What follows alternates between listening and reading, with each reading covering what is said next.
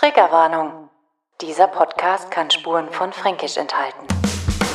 Wir vermitteln Geschichte und Gegenwart jüdischen Lebens. In der Süddeutschen Zeitung stand als Titel drin und plötzlich stand Moses vor mir und genau so war es. Er brach die Rigipswand weg und Moses stand vor ihm. Da wo ein jüdisches Museum steht, wenn man die Synagogengasse sieht, Daniela Eisenstein die Zeit zurückdreht, das ist mein Schwabach. Das ist mein Schwabach. Hallo und herzlich willkommen. Ich sitze mal wieder an dem schönen Brunnen Schwabach und vor mir liegt dieses wunderschöne Rathaus, das tatsächlich vom Einsturz gerettet wurde von ein paar engagierten Schwabachern. Vielen Dank nochmal dafür. Dieses Rathaus wäre fast einmal auf unsere wunderschöne Stadtkirche, die auch irgendwann mal zusammengefallen wäre, hätte sie keiner gerettet. Äh, aber dieses Rathaus wäre fast einmal auf unsere Stadtkirche gefallen.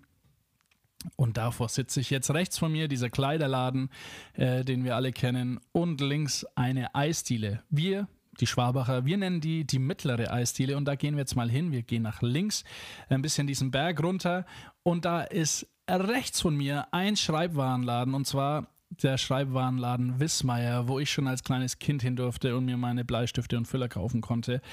Und da daneben oder äh, im Anschluss ist eine kleine, wie soll man sagen, ein Podest, wo Stühle draufstehen, die zu dem Italiener gehören auf der gegenüberliegenden Seite. Und wir laufen da einfach mal weiter.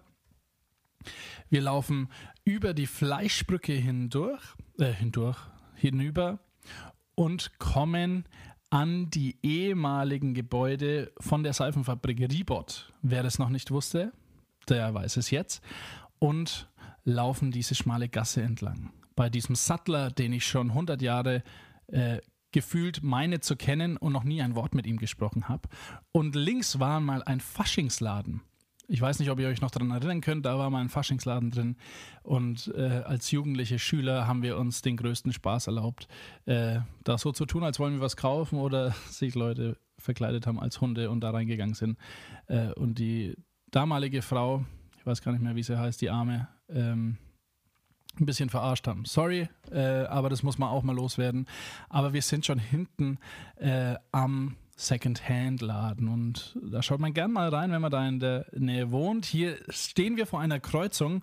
Rechts geht's in die Friedrichstraße Richtung Nackerte Hummel, die ich hoffentlich auch mal bald interviewen darf. Und Luna Kino, das noch älter ist. Ich glaube sogar, bayerisch ist das älteste Museum, aber nagel mich nicht drauf fest. Links geht's Richtung Lichtspielhaus. Aber wir gehen zum ehemaligen Bilderrahmen Hattelladen, äh, wo heute ein ja, Gebrauchtwarenladen oder äh, Antikladen, Entschuldigung, Antikladen drin, drin ist.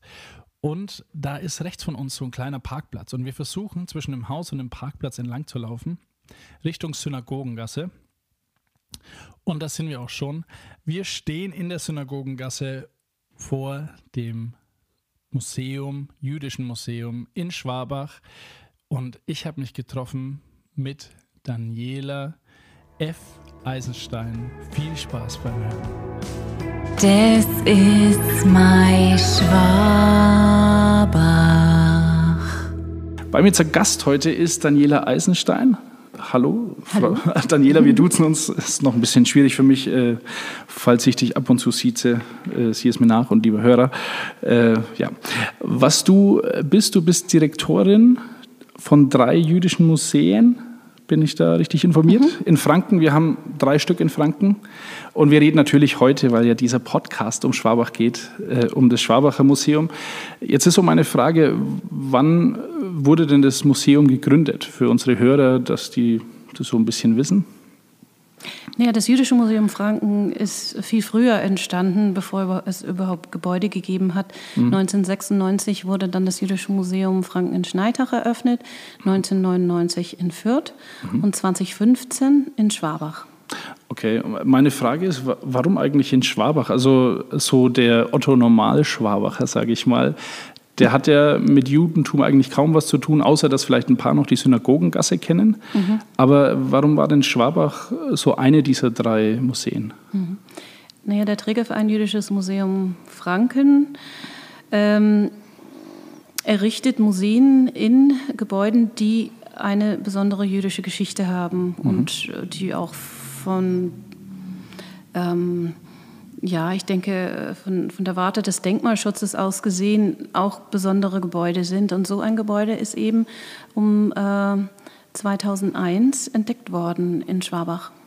Wie hat man das entdeckt? Also wurden da irgendwelche Schriften oder Wandgemälde oder sonst was? Also, weil ich kann mir das nicht vorstellen, wie man jetzt da sowas entdeckt. Ja, das Gebäude sollte ja komplett saniert werden mhm. und äh, es fanden sich eben Handwerker in einem Raum im zweiten Stock und fingen an, die Rigipswände wegzubrechen. Mhm. Und äh, die erste Wand, die in diesem schmalen Raum weggebrochen wurde, äh, zeigte eben eine, eine Wandfreske. Und wie mhm. gesagt, in der Süddeutschen Zeitung stand als Titel drin und plötzlich stand Moses vor mir und genau so war es. Er brach die Rigipswand weg mhm. und Moses stand vor ihm. Und also ne, ein Mann steht da mit Bart und hält da eben äh, so Gesetzestafeln mhm. Äh, in einer Hand und, und präsentiert die so. Und, und ja, geistesgegenwärtig ähm, haben sie alles ja, stehen und liegen lassen mhm. und haben dann die Auftraggeber informiert und es wurden Experten hinzugezogen und später dann auch der damalige Leiter des Jüdischen Museums Franken, Bernhard Purin. Mhm. Und relativ, relativ schnell wurde klar, dass man da ein Kleinod jüdischen oder fränkisch-jüdischen Kulturerbes gefunden hatte in Schwabach. Okay. Ähm, es steht auch auf der Homepage, dass das in Westeuropa das einzige ist, das man gefunden hat. Ist das richtig? Nicht das, nein, nein, es gibt viele äh, Laubhütten, die heute in situ existieren oder, oder einige, ähm, mhm. nicht viele. Und es gibt auch einige ähm, Laubhütten, die also äh, mobil sind und, und die, die, die aufgebaut wurden und wieder abgebaut wurden, die, die sind auch bekannt und in verschiedenen Museen auch zu sehen. Also das Besondere an dieser Laubhütte sind tatsächlich die Abbildungen die auf der Wand zu sehen sind, mhm. beziehungsweise eine Abbildung insbesondere. Und das ist eine Abbildung, die eine Hasenjagd zeigt. Okay, was ist, äh, also was ist da so besonders dran für jüdische Eigentlich Laubhütten? nichts, ähm, aber die Hasenjagd oder die Abbildung einer Hasenjagd, ähm, die entsprang einer Nemotechnik, also einer, ähm, einer Art äh, Trick, sich erinnern zu können. Mhm. Und zwar, also wenn jetzt ein Feiertag am Schabbatausgang fällt, mhm. also Samstagabend, wenn man eigentlich die Schabbatausgangszeremonie feiern soll, beginnt man dann gleichzeitig äh, eine Zeremonie für den nächsten Feiertag. Mhm. Da ändert sich eine Gebetreihenfolge. Und ja. diese ähm, ergibt, wenn man die Anfangsbuchstaben jedes Gebets nimmt und zusammensetzt, Jackenhas. Jackenhas. Okay. Mhm. Und das wurde dann bildlich übersetzt in eine Hasenjagdszene. Ah. Und diese Hasenjagdszene, die findet man ähm, vornehmlich in äh, hebräischen Drucken. Ähm, ich glaube, die früheste Darstellung ist aus dem 16. Jahrhundert, aus, aus Venedig. Ähm, und ähm, überwiegend auch in äh, Pesach Haggadot, also in den Büchern, in denen ähm, der Auszug Ägyptens erzählt wird. Mhm. Und so eine Abbildung ist zum Beispiel auch im fränkischen Raum bekannt aus dem 18. Jahrhundert, ein schöner äh, Druck aus Wilhelmsdorf. Mhm. Das ist sogar eine, eine Kinder-Pesach äh. Und da findet sich eben auch so eine Darstellung wieder. Das heißt, ähm, vielleicht diente das auch als Vorlage sogar, weil ähm, also es muss in, in der fränkischen Region bekannt gewesen sein. Mhm. Wir kennen diese Hasenjagdszene aus hebräischen Drucken, manchmal auch auf Fayencen mhm. ähm, oder auf Textilien, aber noch nie hat man sie auf einer Wand gefunden. Okay. Und wir können jetzt eben nur für ähm, Westeuropa sprechen, ähm, weil ähm, in Osteuropa ist vieles noch nicht sehr also weit er erschlossen. Mhm. Aber äh, mit Sicherheit ist jetzt in, in, in, Westeuropa keine Laubhütte, keine Synagoge bekannt, äh, auf dem eine Hasenjagdszene, die also eine Jackenhas-Szene ist, mhm. ähm, ähm, ja, also daher ist diese Einzigartigkeit da gegeben. Okay, jetzt müssten Sie uns, äh, du, jetzt müsstest du uns kurz mal erklären, was Laubhüttenfest, was eine Laubhütte ist. Eine Laubhütte ist tatsächlich eine Hütte und äh, die wird mit Laub bedeckt. Mhm. Und im Judentum ist es so, dass äh, Zeremonien oder zeremonielle Handlungen eine sehr wichtige Rolle spielen und auch eine wichtige Funktion erfüllen, nämlich über mehrere Jahrhunderte hindurch eigentlich eine, eine Gruppenidentität und auch eine, ein kollektives Gedächtnis mhm. zu kreieren und, und auch beizubehalten. Und das, äh, das funktioniert so, also eine zeremonielle Handlung ist eine symbolische Handlung. Mhm. Und im Frühherbst erinnert man sich an die 40-jährige Wanderung durch die Wüste, nachdem man aus Ägypten geflohen ist. Mhm. Also man ist einem Mann nachgerannt namens Moses, der behauptet hat, äh, Gott ist unsichtbar und es gibt nur einen Gott. Mhm. Und das ist sozusagen wirklich eine Zeit der Volkwerdung auch mhm. gewesen. 40 Jahre in der Wüste, das ist mehr als eine Generation damals gewesen. Ja. Und da hat sich ein, ein Gruppengefühl, eine Gruppenidentität eigentlich erst gefestigt. Mhm. In Erinnerung an diese Zeit baut man eine Laubhütte und man lebt eine Woche darin. Und wenn man dort nicht lebt, soll man zumindest die Mahlzeiten dort einnehmen in der mhm. Laubhütte. Und im Frühherbst ist es doch etwas kälter und kann auch ungemütlich werden. Und ähm, das heißt, es ist ein Erlebnis, das auch körperlich spürbar ist. Und das ist sozusagen die Zeitreise, die alle jüdischen Familien immer wieder beim Feiern verschiedener ähm, Feiertage eingehen und ähm, eigentlich die Verbindung zu einem biblischen Ereignis oder einem gemeinsamen erlebtes Ereignis der Vorfahren anknüpfen, andocken. Mhm. Und ich denke, ähm, am Beispiel des Laubhüttenfestes, äh, das ist eines der, mm, der schönsten Beispiele, wie das eben funktioniert. So, und jetzt ist es so, dass man die Laubhütte eigentlich draußen bauen sollte. Warum ist die Laubhütte im Haus drin? Das ist die nächste Frage, oder? Danke, ja. ja, das ist, das ist eine sehr gute Frage und ähm, da, äh, gibt, da gibt es verschiedene Antworten darauf. Ähm, in städtisch geprägten Gebieten wissen wir, dass die meisten jüdischen Familien ihre Laubhütten im Haus selbst hatten. Mhm. Nun ist es Voraussetzung, wenn man eine Laubhütte baut, dass äh, einem der Grund und Boden auch gehört oder dass der jüdischen Besitz ist. Und das ist schon mal fast nicht gegeben in einem städtisch geprägten Raum. Äh, zum Zweiten ist es so, und ich glaube, das ist ausschlaggebender, ähm, ist es, hat man mehr Privatsphäre, wenn das im Haus ist. Mhm. Ja. Und es ist ähm, sicherer. Ja? Mhm. Und äh, das, das wird wahrscheinlich der ausschlaggebende Grund gewesen sein. Ähm, Im Judentum gibt es viele Regeln zu befolgen. Ähm, allerdings ähm, merkt man, und auch am Beispiel der Laubhütte, ähm, wie das manchmal funktionieren kann. Also manchmal hat man so den Eindruck, es geht darum, wie umgehe ich ein Gebot, um es gleichzeitig einzuhalten. Mhm, ja. Meine Laubhütte, die hat etwa anderthalb bis zwei Wände, die muss einen Ein- und Ausgang haben und hat kein Dach. Okay, ja. Man muss die Sterne sehen können, mhm. wenn man drin sitzt. Das heißt, da wird zwar Laub drüber gelegt, aber nicht zu dicht. Okay. Nun ist es aber im Haus errichtet worden, also musste man drauf kommen, wie kann ich die Laubhütte im Haus errichten, aber es trotzdem eine Hütte sein lassen. Ja. Also musste man ein flexibles Dachsystem entwickeln. Mhm. In Schwabach ähm, ist es, äh, also im, im, Museum wissen wir, dass dort die Ziegel abgetragen wurden, aber weiter unten in der Synagogengasse im ehemaligen Rabbinerhaus wissen wir, dass es eine Klappe mit einem Kurbelsystem gegeben hat okay. oder auf und zugeklappt. Mhm.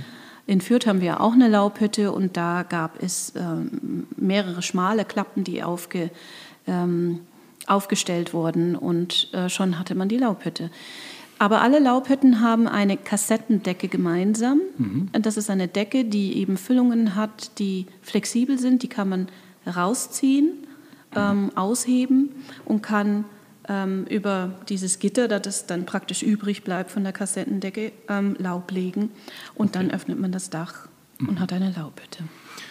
Äh, vielen Dank für diese Ausführung. Jetzt äh, wissen wir, also diese Laubhütte ist auch, weil damals die in diesen 40 Jahren auch in solchen Hütten gelebt haben? Ist überliefert so? Okay, wunderbar. Dann machen wir mal weiter ein bisschen. Also es wurden diese Freskien, haben Sie gesagt, äh, gefunden, diese Malereien oder wie man es auch immer nennt, an, an den Wänden. Und dann kamen Experten. Was haben die denn rausgefunden? Also bis auf den Hasen, die Hasenjagd und auch den Moses, ähm, konnten die da irgendwie was zurückdatieren, woher das kommt und wie lange das her ist?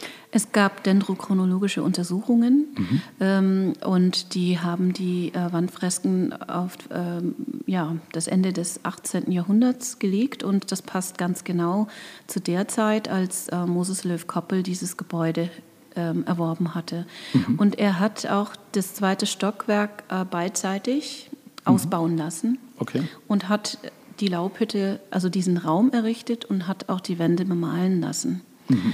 Die Deutung der Malerei, äh, die kam später ähm, durch das Jüdische Museum Franken damals. Okay. Wer war denn dieser äh, Moses Löw-Koppel? Äh, Moses Löw-Koppel ist wahrscheinlich so um 1750 geboren worden in Schwabach, in der Friedrichstraße, also ganz in der Nähe mhm. äh, der heutigen Synagogengasse. Äh, wir wissen, dass er eben äh, Kaufmann war. Ähm, er war aber auch Beschneider, also Mohel für die jüdische Gemeinde, hat er Beschneidungen durchgeführt. Mhm. Und er wird als sehr fromm. Ähm, also er war fromm und gelehrt und ähm, das ist eben der, der Ruf mhm. äh, Moses Löw Koppels, der, der überliefert ist. Ähm, wir wissen auch, dass er acht Kinder hatte, vier Söhne und vier Töchter. Mhm. Und ähm, dass er eben 1795 äh, dieses Gebäude gekauft hat und dann auch beidseitig ausgebaut hat. Und äh, das heißt, die Geschäfte, die gingen gut. Er war auch ein, ein Schutzjude. Und ähm, ein, also Juden mussten damals ihren Schutz eben vom Schutzherrn erkaufen. Mhm. Und ähm, äh, er hatte auch Glück, äh, dass er dieses Haus dann auch erwerben konnte und sich da niederlassen konnte. Mhm. Denn man wollte die Zahl der jüdischen Bevölkerung ähm, gering halten und, und nicht explodieren lassen. Ja. Also ist es, erinnert mich jetzt so ein bisschen äh, an den Zweiten Weltkrieg ähm, mit Adolf Hitler, wo wir ja schon übers Telefon mal geredet haben, dass Sie mich korrigiert haben, dass äh, Juden in Schwabach jetzt nicht nur mit dem Zweiten Weltkrieg zu tun haben, sondern die schon wesentlich äh, vorangegangen sind. Da hören wir aber später mhm. nochmal was. Ähm, aber also es klingt so, als dass Juden damals schon irgendwie Verfolgung erlitten haben. Wenn, wenn Sie äh. sagen, es war ein Schutzjude?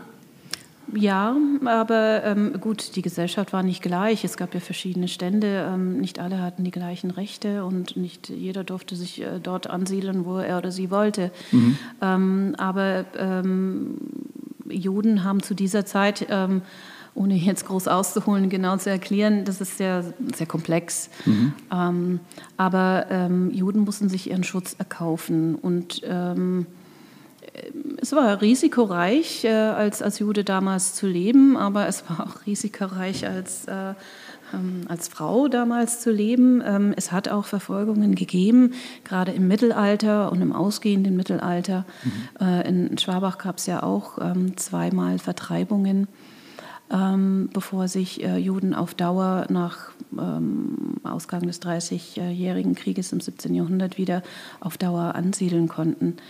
Ähm, es ist aber keineswegs vergleichbar mit dem Nationalsozialismus mit dieser Zeit. Mhm. Also ähm, das ist eine, eine komplett andere Situation dann im 20. Jahrhundert.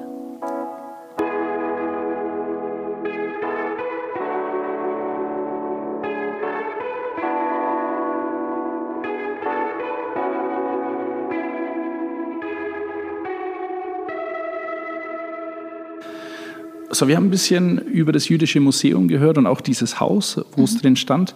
Jetzt würde mich das interessieren, ähm, was die Synagogengasse auf sich hat, weil es ist ja offensichtlich, das Museum, dieses Haus war ja nie eine Synagoge, soweit ich das verstehe. Mhm. Da helfen Sie mir mal auf die Sprünge. Warum heißt die Synagogengasse Synagogengasse? Ähm, also das Haus des Moses Koppel war ein Wohnhaus und ähm, vielleicht hat er auch seine Geschäfte getätigt. Äh, die Synagogengasse heißt heute Synagogengasse, weil sich die Synagoge in dieser Gasse auch befindet. Mhm. Und nicht nur das. Ähm, eigentlich äh, ist die Synagogengasse ähm, damals das religiöse Zentrum der jüdischen Bevölkerung gewesen, mhm. die ja verteilt in ganz Schwabach gelebt hatte. Es, es gab keinen keinen, äh, keine eine Gasse, in der die ganze jüdische Bevölkerung gelebt hatte. Aber in dieser ähm, Gasse ähm, wurde die äh, Synagoge errichtet. Es gab ein Haus für den Rabbiner. Mhm. Und dann später hat man auch ein weiteres Haus erworben, ein, das man als Lehrhaus und Hospiz verwendet hatte. Diese Gebäude existieren heute alle noch mhm. und ähm, sind auch liebevoll restauriert worden. Mhm. Und ähm, wenn man da durchläuft, kriegt man ein Gefühl dafür, wie das damals war, als die jüdische Bevölkerung eigentlich zu allen Jahrhunderten dort in die äh, Synagoge gegangen sind. Wir haben ähm, in der Gasse so silberne Nieten in den Boden eingelassen an zwei Stellen. Mhm. Ähm, da, wo ähm, äh, kurz vor der Synagoge und dann ähm, äh, kurz ähm, vor dem Lehrhaus. Äh, und das war sozusagen die Stelle, wo die jüdische Gemeinde, bevor das Ganze überhaupt eine Gasse war, ähm, äh, da haben die diesen Bereich abgetrennt. Die haben da so Tore gehabt. Mhm und haben dann zugemacht, wenn sie Feiertage hatten. Und es war wie eine Art Innenhof okay. zwischen Synagoge und Rabbinerhaus. Mhm. Und ähm, also war das dann auch getrennt für Nichtjuden? Also durften die da einfach reingehen oder naja, war das wenn so die Tore dann zu waren, ging das dann nicht und da gab es dann auch Beschwerden okay. äh, von Christen oder Nichtjuden und mhm. ähm, irgendwann, äh, als dieses Gebiet als Wohngebiet äh, besser beschlossen war, ähm, da waren ja überall so Hofreiten und Gärten mhm. überall. So muss man sich das vorstellen und irgendwann dann später ähm, äh, waren Pfade und Gehwege und aus diesen Wegen wurden dann kleine äh, Straßen oder Gassen. Mhm. Genau. Aber im 18. Jahrhundert ähm, waren diese Tore äh, oder mussten diese Tore dann auch, äh, ich glaube, Ende des 18. Jahrhunderts weg. Ähm, auf jeden Fall, äh, Schwabach hat eine schon eine wichtige jüdische Geschichte, weil Schwabach war der Rabbinatssitz für ein umliegendes Rabbinatsdistrikt. Mhm. Und da gehörten viele andere jüdische Gemeinden dazu. Mhm. Und ähm, der Rabbiner, der in Schwabach saß, hatte da eben auch die Verantwortung inne, ähm, sich auch um die anderen Gemeinden zu kümmern. Okay. Äh, Schwabach hatte auch eine Talmudschule ähm, und äh, auch bedeutende Rabbiner. Äh, ich denke, da werden wir vielleicht in den nächsten Sitzungen auf den einen oder anderen im Detail dann eingehen können. Ja. Aber Schwabach war ein, ein wichtiger ähm, ja, ein, ein, wichtiger Sitz. Äh, und ähm, das ist das, was Schwabach vielleicht auch mit Fürth und Schneidach gemeinsam hat, wo wir eben auch andere Museen haben. Ähm, alle äh, waren sie bedeutende ähm, Orte jüdischen Lebens. Ähm, in Schneidach war auch ein Rabbinatssitz für ein umliegendes äh, Distrikt ähm, eingerichtet worden. Und Fürth war es ebenfalls. Fürth mhm. war eigentlich die, das bedeutendste religiöse Zentrum Süddeutschlands bis ins 19. Jahrhundert hinein. Okay. Aber ähm, ich glaube, das ist vielen nicht so bewusst, welche Bedeutung Schwabach auch für die Region gespielt ja. hatte. Auf jeden Fall bis Anfang des 19. Jahrhunderts. Mhm. Ja, also mir war es tatsächlich nicht bewusst, bis ich mit Ihnen, mit, mit dir äh, telefoniert habe. Mhm. Ähm, aber es, läuft da heute noch was? Also ist da heute, es war eine Schule da, es ist eine Synagoge da, also wird da noch Gottesdienst gefeiert in der Synagoge? Nein, also seit dem Nationalsozialismus gibt es dort keine jüdische Gemeinde mehr. Was es äh, kurz gab zwischen 45 und 48, 49 mhm. war, dass dort jüdische Flüchtlinge gelebt haben, die die KZs und Vernichtungslager überlebt hatten. Die wurden ja in der amerikanischen äh, Zone, wurden die ja ähm, angesiedelt in so, sogenannten äh, Displaced Jewish Displaced Person Camps. Mhm. Äh, das heißt, das waren Flüchtlingslager für ähm, für Juden und Jüdinnen, die nicht mehr nach Hause konnten. Mhm.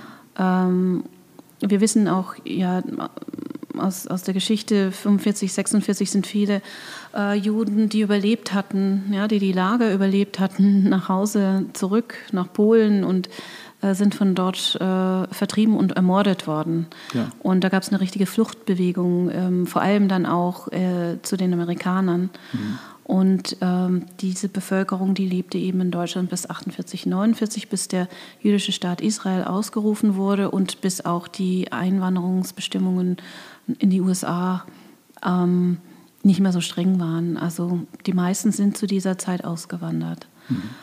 Und es ist niemand zurückgeblieben, der jetzt eine jüdische Gemeinde errichtet hätte äh, oder hätte errichten können. Okay. Weiß man ungefähr, wie viel ähm, jüdischstämmige Menschen noch in Schwabach heute leben? Oder ist das, weiß man da Also wer alles jüdisch ist in Schwabach heute, ähm, weiß ich nicht. Ich weiß, dass ähm, es ist ja ein äh, jüdischer Bürger Schwabachs zurückgekehrt nach 1945 ähm, und ist auch dann äh, dort verstorben. Und in Georgensgmünd war es, glaube ich, das letzte jüdische Begräbnis, ein Begräbnis ähm, aber ja, es, vielleicht haben vereinzelt Juden dort gelebt, die mhm. aber nicht ursprünglich aus Schwabach stammten. Okay. Also wie gesagt, in, in Nachkriegsdeutschland ähm, gab es nicht mehr so viele jüdische Gemeinden wie vor 1933, mhm. weil kaum noch Juden in Deutschland gelebt haben. Und heute leben auch gerade mal gute 100.000 jüdische Gemeindemitglieder in ganz okay. Deutschland. Wir haben was 82 Millionen Einwohner im mhm. Moment. Also ähm, das lohnt sich nicht. Und daher ähm, gab es an bestimmten Orten jüdische Gemeinden. Also in Franken sind die in in Fürth, in Nürnberg, in, in Bayreuth, in ähm, Bamberg, in Würzburg. Mhm. Okay, weil der aufmerksame äh, Bayern 2-Hörer, äh, mhm. der hört, glaube ich, äh, freitags immer ab 2 Uhr nochmal, ich weiß nicht, ob es ein Kollege von Ihnen ist, aber der sagt dann nochmal die Zeit, wann man die Kerze anzünden darf und mhm. sowas. Ähm, ist sehr interessant. Ähm, was ich mich aber frage, äh, gibt es irgendwie, es gab ja in also vor kurzem, vor zehn Jahren oder vielleicht auch fünf Jahren, Anschläge auf jüdische Synagogen und so weiter. Hat da Schwabach irgendwie auch das erlebt, Antisemitismus oder solche Sachen, oder ist Schwabach frei davon?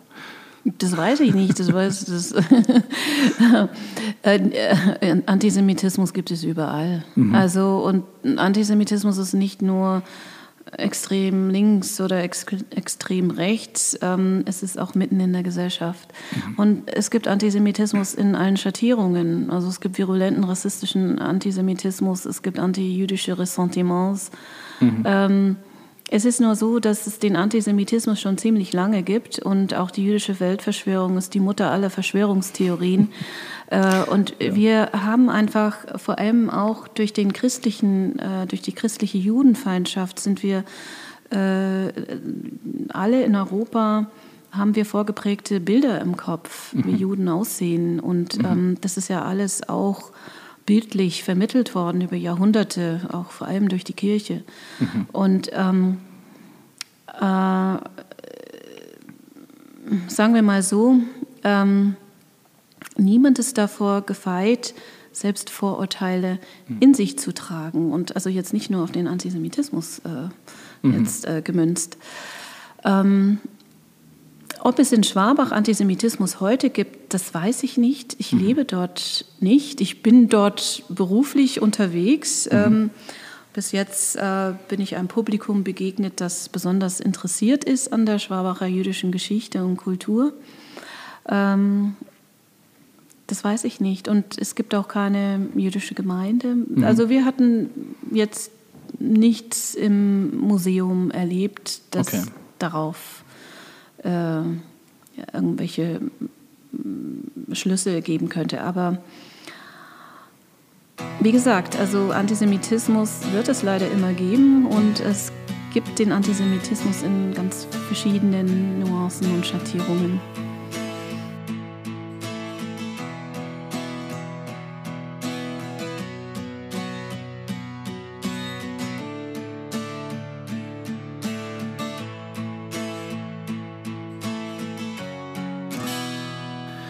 Daniela Eisenstein bei mir. Du bist Direktorin von den Museen in Schneidach, Fürth und Schwabach. Mhm. Und wir haben äh, die letzten paar Minuten schon einiges gehört von dir. Wir würden gerne ein bisschen auf das Museum noch eingehen. Und zwar ähm, habt ihr die Ausstellung Geschichte, Gegenwart jüdischen Lebens, ich glaube, die ist die ganze Zeit und dann kommen immer wieder so Highlights. Ist das richtig? Ähm, Das Museum, ähm, das Museum ist sehr klein, sagen wir es mal so. Das kleinste von den dreien. Das kleinste von den dreien, ähm, wobei wir auch den Außenbereich hinzugezogen haben. Also die Synagogengasse bespielen wir ja auch mit einer Synagogengassen-App und ähm, bieten dort auch gezielt Führungen an, pädagogische Angebote.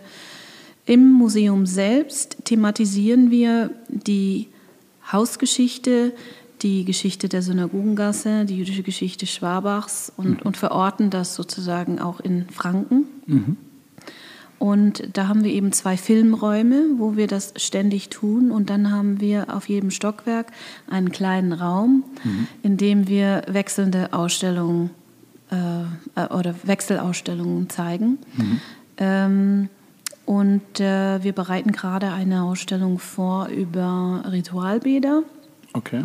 Und die sind, die haben einen starken Gegenwartsbezug. Es geht nämlich darum, wie Frauen ähm, Ritualbäder für sich wieder entdeckt haben in jüngster Zeit und der Bedeutungswandel, der da auch mit einherging. Und das verknüpfen wir natürlich auch mit der Geschichte Schwabachs. Es sind ähm, derzeit drei ähm, Ritualbäder bekannt in Schwabach und da wollen wir dann auch noch eine Führung dazu anbieten und ähm, das Thema eben verorten in Schwabach. Okay. Ähm, was sind denn Ritualbäder? Also, Ritualbäder sind ähm, Bäder, in denen man sich einer rituellen Reinigung unterzieht. Das heißt, man geht nicht dorthin, um sich zu waschen. Allerdings ist die Voraussetzung, ein Ritualbad zu nutzen, dass man sich wäscht und sich einer Körperpflege unterzieht. Also man darf da nicht dreckig rein, man darf da auch nicht mit Schmuck rein, mit Brille, mit Nagel, es muss alles runter. Und dann geht man ins Wasser und taucht mehrmals unter, spricht ein Gebet und hat dann rituelle Reinheit erlangt. Es ist ein, ein spirituelles Erlebnis und es ist auch ein Moment, in dem man ein, ähm, auf Englisch sagt man Transition, äh, äh, Übergang. Jetzt ist ein Übergang äh, zu einem, einem Art ja, gereinigt äh, oder rituell reinen spirituellen Zustand. Männer nutzen die, äh, das Ritualbad vor Feiertagen oder bevor sie heiraten. Ähm, und Frauen nutzen die Mikwe auch zu denselben Ereignissen, aber zusätzlich auch nach einer gewissen Zeit, die vergeht, also mit Beginn der Periode ähm, bis Ende de, der Periode und noch ein paar Tage darüber hinaus, ähm, äh, praktizieren Ehemänner und Ehefrauen Abstinenz. Und wenn diese Zeit der Abstinenz vorbei ist, äh, geht die Ehefrau dann ins Ritualbad und ähm, durchzieht eben diese rituelle Reinigung und äh, danach kann sie wieder ihrem Mann beiwohnen. Und im Judentum ist es ja dem Mann ja nicht erlaubt, ähm, Samen zu vergeuden. Das heißt, ähm, Präservative, Coitus interruptus, alles nicht erlaubt. Und ähm, wer den Zyklus einer Frau gut kennt, weiß, ähm, nach dieser Zeit ähm, kommt sie eigentlich äh, in die Zeit des Eisprungs. Und wenn sie und ihr Mann nach einer Phase der Abstinenz da zusammenkommen, Ja. Dann weiß man auch, warum also religiöse Familien immer an die 15 Kinder haben. Und das Also ist heute auch noch 15 Kinder? sehr religiöse Familien, ja, die leben Okay. nach diesem Prinzip, ja. Und ähm, es ist ja einer der größten Mitzvot, also einer der größten religiösen Geboterfüllungen, äh, Nachkommen zu zeugen. Das ist eigentlich eines der wichtigsten Dinge im Judentum, Nachkommen zu zeugen und dafür zu sorgen, dass die Tradition weitergegeben wird. Jetzt muss ich mal einhaken zu der Tradition. Ähm, wie leicht oder schwierig ist es denn, heutzutage äh, Kinder nach alten Traditionen zu erziehen, wo man ja jetzt äh, zum Beispiel, wenn man in Schwabach keine Synagoge mehr hat? Ähm, äh, also wie macht man denn das? Weil es ist, prasselt ja doch viel auf einen ein in unserer heutigen Zeit und da ist es ja schwierig, da vielleicht nach Traditionen zu handeln. Also für jemand, der wirklich sehr streng religiös leben möchte, ist es fast überall auf der Welt schwierig, so zu leben, außer sie ziehen in eine Gegend, wo sie unter ihresgleichen sind. Und daher gibt es eben streng religiöse Gemeinschaften in Jerusalem, in Mea Sherim beispielsweise, mhm. ähm, in Bnei Brak äh, oder in, in, ähm, in, New York gibt es ja auch gewisse äh, mhm. jüdische Vierteln. Ähm, diese ähm, Familien äh, suchen ihresgleichen und die schaffen dann die Infrastruktur, die sie dann brauchen auf einem überschaubaren Raum. Mhm. Ne? Die meisten Juden und Jüdinnen heute, die leben nicht religiös mhm. und ähm, viele von ihnen feiern nicht mal Feiertage. Mhm. Ähm, und manche picken sich das raus, was, was ihnen gefällt. Also so wie das viele Leute heute mit der Religion mhm. handhaben. Ja. Ähm, eine sehr individuelle oder ein sehr individueller Zugang. Mhm. Ähm, es gibt auch, ähm, es gibt auch äh, Bücher ähm, zu äh, Torah, Yoga beispielsweise. Oder okay. also ähm, jeder, äh, also das ist mein Eindruck, heutzutage setzen sich die Leute ihre Traditionen so ein bisschen mhm. modulartig auch zusammen. Aber ähm, die meisten äh, äh, jüdischen Familien heute ähm, leben nicht so streng religiös, wie man sich das so von außen vorstellt. Mhm. Ähm, viele werden Traditionen einhalten ähm, oder sind zu Hause koscher äh, oder wenn sie außer Haus gehen, nicht koscher mhm. oder sind nur zu den Feiertagen koscher oder sind gar nicht koscher oder essen kein Schinken mit Butter drunter, weil man Milch und Fleisch nicht mischt. Mhm. Also ähm, aber essen Schinken. Ne? Also es ist, äh, man, man, kann das einfach nicht mehr über einen Kamm scheren und es hat noch nie normatives Judentum gegeben. Mhm. Und wenn wir so tun, als ob das früher so war, dann romantisieren wir auch. Also mhm. damals ähm, war das sicherlich nicht so, wie, wie manche sich das heute aus der Retrospektive gerne vorstellen möchten. Es, es, es gibt im Judentum einen großen Interpretationsspielraum äh, wie man seinen Alltag äh, lebt und auch religiös lebt. Und ähm, da müssen wir tatsächlich eine, ein, ein, ein, eine Stunde mal äh, nur zu diesem Thema reden. Das schreibe ich mir mal auf. Aber jetzt ähm, waren wir noch beim Museum ähm, mit Geschichte und Gegenwart. Wie weit ähm, ist denn die Gegenwart von der Geschichte ab? Wir haben ja jetzt schon ein bisschen so gesagt, man macht sich so einen kleinen Bastelbogen seines eigenen Glaubens. Aber ähm, was ist denn so ein Merkmal, wo du sagst, da, da merke ich ganz klar, da war das früher ganz anders, als es heute gelebt wird?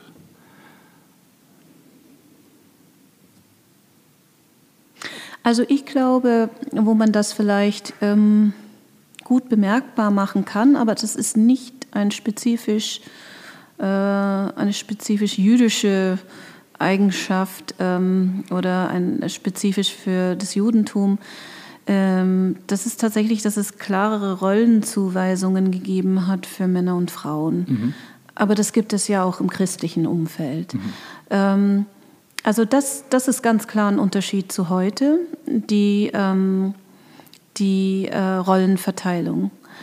Und ähm, da war es ganz klar, ähm, was, was der Mann für Aufgaben hatte und was die Frau für Aufgaben hatte. Und heute ist das auf, also definitiv anders. Mhm. Selbst im, ähm, in, in manchen religiösen Bereichen, wo eben ähm, es gibt eine Bewegung von orthodoxen Frauen, mhm. das war bis vor kurzem undenkbar, die einfordern dann auch, dass auch sie Rabbinerinnen werden können. Mhm. Und ähm, also da hat sich schon sehr, sehr viel verändert seitdem. Aber insgesamt haben sich für Frauen äh, sehr viele Dinge geändert, wenn man mhm. mit, äh, mit den letzten Jahrhunderten und selbst Jahrzehnten vergleicht. Ne? Mhm. Also Frauen durften ja auch äh, den 70er Jahren erst ein eigenes Konto haben oder sowas. Da bin ich zu jung ähm, dafür. Ich, ich, ich habe das wieder vergessen, aber es war äh, gar nicht so lange her, mhm. äh, dass sich das für Frauen geändert hat. Ähm, aber das, das würde ich sagen, das ist ein großer Unterschied. Ähm, und ein zweiter Unterschied wird wahrscheinlich auch der sein, dass mh, hm, ich denke, bis, bis zur Aufklärung, es gab ja auch eine jüdische Aufklärung bis ins 18. Jahrhundert hinein, mhm.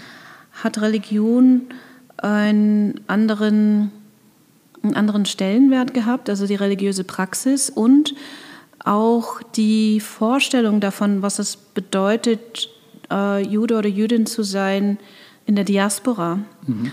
Ähm, also bis zur Aufklärung ähm, gab es ein, diese eschatologische Vorstellung davon, dass irgendwann der Messias kommt mhm. und alle dann ins gelobte Land zurückkehren und das messianische Zeitalter anbricht. Mhm. Ähm, und daher äh, war das so eine Art, war das eine Art Zwischenstation, wo man gelebt hat mhm. und hat halt ertragen, dass man vertrieben wurde und wieder neu anfangen musste und, und so weiter. Aber ab der Aufklärung änderte sich auch ähm, dieses Bild und ähm, das Judentum entwickelt sich auch ganz stark weiter in dieser Zeit. Es entstehen verschiedene Richtungen innerhalb des Judentums. Mhm. Und ähm, vielen wird dann klar, dass die Torah in dem Land gilt, in dem man lebt. Und, und mhm. dass es keine Zwischenstation mehr ist. Und ja. es gibt zwar noch die Hoffnung auf das messianische Zeitalter, mhm. aber äh, die jüdische Bevölkerung war stärker ähm, verortet in der Diaspora. Mhm. Also ähm, der Spruch, der am häufigsten zitiert wurde, war Torah in Derech Eretz, also die Torah gilt praktisch in dem Land, in dem wir jetzt hier leben. Mhm. Und das ist so der Zeitpunkt, wo sich vieles verändert und die jüdische Bevölkerung eben den Wunsch hat, sich zu akkulturieren, aber gleichzeitig auch in Einklang mit ihrer Religion. Und deswegen entstehen verschiedene Richtungen innerhalb des Judentums. Mhm. Reformjudentum, konservatives Judentum, mhm. Neoorthodoxie weil man beides in Einklang bringen wollte. Ja. Und das ist auch ein großer Unterschied. Also dieses Weltbild, das die jüdische Bevölkerung vor der Aufklärung hatte mhm. und die danach. Weil man gelernt hat, man kann, also man ist nicht, muss nicht schicksalsergeben äh, hier ausharren, sondern man kann sein Schicksal auch selbst in die Hand nehmen und mhm. etwas verändern.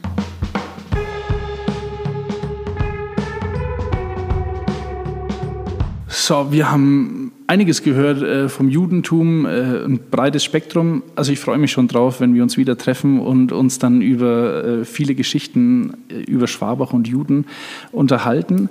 Ähm, jetzt sind wir ja bei dem Museum. Wie kann man denn das Museum in Schwabach oder allgemein äh, unterstützen mit Spenden wahrscheinlich sowieso, aber man, man sieht auf der Homepage, dass sie auch Schenkungen entgegennimmt und sowas. Jetzt ist meine Frage, wie weiß ich denn als Laie, das ist jetzt irgendwas Interessantes Jüdisches oder einfach nur Ramsch und Flohmarktstoff? Naja, einfach bei uns nachfragen, wenn man sich unsicher ist. Okay. ähm, Aber kann man das erkennen, so an Davids Stern oder, ähm, keine Ahnung, siebenarmiger Leuchter oder was weiß ich? Naja, es müssen ja nicht immer religiöse Objekte sein. Mhm. Ähm, es können ja auch Alltagsgegenstände sein von, aus, aus Geschäften, die jüdische Inhaber hatten. Mhm. Mhm. Ähm, und äh, ähm, das können Postkarten, Fotografien, Dokumente, Briefe. Ähm, mhm. Es kann alles Mögliche sein. Also ähm, einfach äh, nachfragen. Also bevor man irgendetwas wegschmeißt und man glaubt, es äh, hängt mit der jüdischen Geschichte und Kultur Schwabachs zusammen, mhm. äh, lieber einmal anrufen und, äh, mhm. und, und nachfragen. Äh, es gibt natürlich auch die Möglichkeit äh, zu spenden. Ähm, das Geld wird dafür verwendet, dass wir ähm, Wechselausstellungen zeigen können, ähm, dass wir unser pädagogisches Programm ausbauen können mhm. ähm, für Veranstaltungen. Wir waren jetzt ein bisschen gehemmt in den letzten zwei Jahren wegen der Pandemie, wie alle ja. anderen Kultureinrichtungen, ähm, hoffen aber, dass der Herbst und Winter nicht wieder dasselbe äh, bringt wie in den letzten Jahren und dass wir bald wieder richtig loslegen können. Ne? Mhm. Und dann äh, habe ich noch so fast meine letzte Frage, äh, was eigentlich so die Vision ist vom Museum. Also wen will äh, das Museum erreichen? Was habt ihr noch vor? Ähm, wir vermitteln Geschichte und Gegenwart jüdischen Lebens. Es ist ganz wichtig, äh, dass die Geschichte und die Gegenwart immer eine Rolle spielen. Also dass es nicht nur um Vergangenes geht, sondern wir uns im Hier und Jetzt dann auch fragen, ähm, was das bedeutet und was das für uns bedeutet. Und man kann auch Parallelen zu heute ziehen. Mhm. Und das ist ja das Spannende dann, wenn man dann ins Gespräch kommt. Also keine unserer Führungen sind Frontalführungen, sie sind immer ähm, dialogisch angelegt. Also mhm. es sollen eigentlich immer in Form von Gesprächen stattfinden. Denn ähm, sich mit der Geschichte zu beschäftigen, ist unglaublich spannend und mhm. gerade in dem Augenblick spannend, wenn man Parallelen zu heute entdeckt mhm. ähm, oder auch merkt, ähm, was einem wichtig ist und was sich nicht wiederholen soll. Oder ja, ja. Mhm. Ähm, das ist eben sehr wichtig. Aber eine ein weitere wichtige Sache ist, dass wir ein, die jüdische Geschichte und Kultur aus der jüdischen Erfahrung vermitteln und präsentieren. Mhm. Äh, was bedeutet das? Es gibt nicht die jüdische Erfahrung, das ist klar, das ist eher ein ein Sinnbild, aber aus, der, aus verschiedenen jüdischen Perspektiven. Also mhm. auf keinen Fall aus der nicht-jüdischen Perspektive. Mhm. Okay. Ja, mhm. und das ist unglaublich wichtig. Da sind biografische Zugänge natürlich auch sehr wichtig. Und warum ist das wichtig?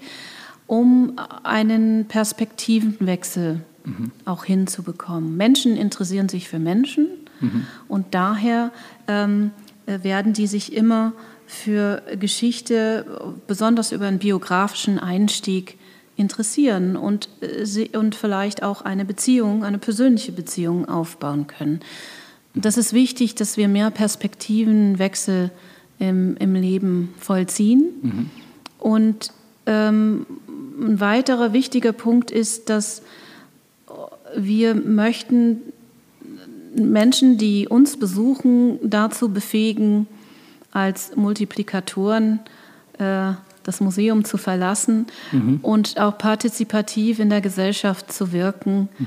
und ähm, sich für Dinge einzusetzen, die ihnen wichtig sind und die sie vielleicht auch ähm, gelernt oder bemerkt haben ähm, in einer unserer Führungen oder Veranstaltungen, wo sie eben auch so einen Perspektivenwechsel äh, vollzogen haben. Ähm, das ist das, was wir uns wünschen. Und ähm, ja, das ist so im Wesentlichen sind es die drei Punkte, die uns am wichtigsten sind am Museum. Okay. Ja, du hast jetzt äh, gerade noch erzählt von äh, Menschen, sind andere Menschen wichtig und da äh, zu erkennen. Jetzt wollen wir natürlich noch ganz kurz dich kennenlernen. Dich haben wir so ein bisschen außen vor gelassen am Anfang. Aber ähm, du bist ja Direktorin. Warum bist du denn hier Direktorin geworden bei den Museen? Äh, ich habe mich auf den Job beworben und ich habe den Job bekommen und jetzt bin ich immer noch hier. Ähm, äh, wie wird man das? Also klassisch wird man das, wenn man äh, ein geisteswissenschaftliches Studium äh, studiert hat, wenn man ähm, ähm, am besten noch ein Volontariat in meinem Museum gemacht hat mhm. Und ähm, sich für die Museumsarbeit interessiert. Also man muss auch mh, doch viel Leidenschaft für den Job mitbringen. Es ist äh, im Kultursektor zu arbeiten, ist ein harter Job, mhm. weil, ähm, ähm, weil es sehr, sehr viel Arbeit gibt und äh, weil es äh, ein Ort ist, an dem auch interdisziplinär gearbeitet wird. Das heißt, Menschen aus verschiedenen Berufssparten kommen hier zusammen und kreieren etwas von einer, also die begleiten etwas von einer abstrakten Idee bis zu einem konkreten Ergebnis. Mhm. Das ist sehr komplex und äh, was die Kommunikation betrifft, ist das sehr herausfordernd. Ja. Äh, und wenn es einem eben gelingt, äh, beflügelt das einen wirklich äh, sehr. Und das ist so diese Leidenschaft, die auch aus so einer Arbeit gewonnen werden muss und die einen auch dazu ähm, äh, befähigt, auch weiterzumachen, auch wenn es schwierig wird. Aber ähm, ja, also man, ja, das, das ist so ein Weg, wie man in die Museumsarbeit äh, gelangen kann. Mhm. Ähm, bei mir war es so, dass ich das nicht von Anfang an vorhatte. Ich bin zufällig äh, reingeschlittert in ein Museumsprojekt in, für das Jüdische Museum in Frankfurt mhm. und ähm, hatte unglaublich sympathische Kollegen dort und Kolleginnen und ähm, fing dann auch wirklich äh, Feuer ähm, und äh, bin dabei geblieben und ja, jetzt bin ich immer noch im Museum. Und man hört die Expertise. Also es macht Spaß, äh, dir zuzuhören. äh, meine letzte Frage ist, die stelle ich ähm, standardmäßig jedem Gast, was dein schönster Ort in Schwabach ist. Naja, jetzt würde ich wirklich das Haus von Moses Löw Koppel sagen. die Laubhütte ist einfach äh, wirklich ein, ein, ein Kleinod, ein, ein, ein Juwel. Ähm, ich ich finde die, die Altstadt Schwabachs an sich also unglaublich schön und ursprünglich und authentisch und äh, mir gefällt es auch, wie behutsam ähm, dort auch historisches, äh, historische Gebäude auch ähm, restauriert werden. Mhm. Also man merkt, ähm, äh, dass, es, dass es der Stadt Schwabach sehr wichtig ist, hier ähm, nichts an Authentizität zu verlieren, mhm. ähm, wenn es um die Restaurierung äh, alter Gebäude geht. Äh, man hätte sie ja auch abreißen können, ne? äh, weil es gab wirklich in den letzten Jahren ziemlich baufällige Häuser, wo man gedacht hat, es rentiert sich ja überhaupt nicht, da Geld zu investieren. Und trotzdem mhm. ist es dann passiert und die Ergebnisse sind absolut fantastisch. Mhm. Also daher würde ich sagen, die gesamte Altstadt finde ich schon sehr pittoresk. Mhm. Und ähm, da kann man als Tourist auch äh, wirklich hingehen und einen wunderschönen Tag verbringen. Also mhm. da gibt es ja auch äh, in Schwabach zusätzlich noch schöne Kulturangebote. Nicht nur das Jüdische Museum, viel mehr gibt es dort. Nicht nur. Genau, äh, für den Hörer, äh, es kostet Eintritt 5 bis 3 Euro, 3 bis 5 Euro, sagt mhm. man eigentlich. Ähm, und öffnet, glaube ich, nur sonntags um zwei oder? Wenn wir Wechselausstellungen haben, haben wir auch samstags geöffnet mhm. und sonntags von 12 bis 17 Uhr. Mhm. Und äh, Kinder bis einschließlich 13 Jahren sind frei. Okay. Mhm. Und äh, ja, wir freuen uns immer über Besuch. Richtig. Dann danke ich dir für das Gespräch, liebe Daniela und liebe Hörer. Schau doch mal vorbei in der Synagogengasse. Vielen Dank, Daniela. Danke. Um keine Episode zu verpassen, abonniere Gold im Ohr auf Apple Podcasts, Spotify und allen gängigen Podcast-Portalen. Gold im Ohr findest du auch auf Instagram und kannst hier sogar mitentscheiden, wer unser nächster Interviewgast sein wird. Für Anfragen aller Art wende dich bitte an die E-Mail-Adresse goldimohr@mail.de. Servus, bis zum nächsten Mal.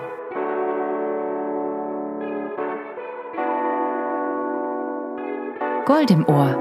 Mein Schwabach-Podcast. In Mittelfranken, eine kleine Stadt, die mehr als 40.000 Leid drin hat, die Gold im Ohr und Blattgold hat. Das ist mein Schwabach.